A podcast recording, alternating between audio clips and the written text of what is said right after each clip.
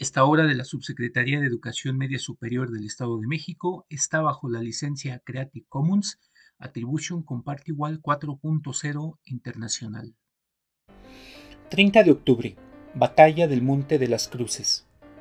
La batalla del Monte de las Cruces tuvo lugar en las primeras etapas de la lucha por la independencia de México, ocurrida el 30 de octubre de 1810. El nombre de esta batalla proviene del lugar utilizado como escenario, el Monte de las Cruces, en la actual ciudad de Ocoyoacac, entre las ciudades de México y Toluca.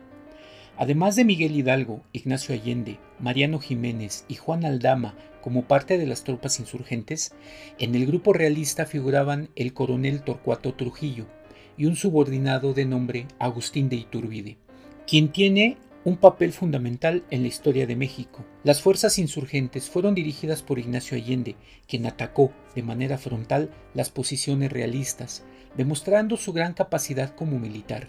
Por su parte, Mariano Jiménez pasó el puente de Lerma y dispersó por un flanco a las tropas de Torcuato Trujillo, quienes, a pesar de resistir con valor, fueron sorprendidas, obligándolas a retirarse completamente derrotadas. Los realistas fueron derrotados por más de 80.000 insurgentes y además consiguieron gran parte del armamento español. Este hecho bélico ocupa un lugar importante en la historia de la lucha por la independencia de México por muchas razones, pero la más importante es que luego de la victoria los insurgentes tuvieron el camino libre para ocupar la Ciudad de México, hecho que no sucedió por decisión de Miguel Hidalgo, por lo que las tropas se retiraron al Bajío. 2021 año de la consumación de la independencia y la grandeza de México.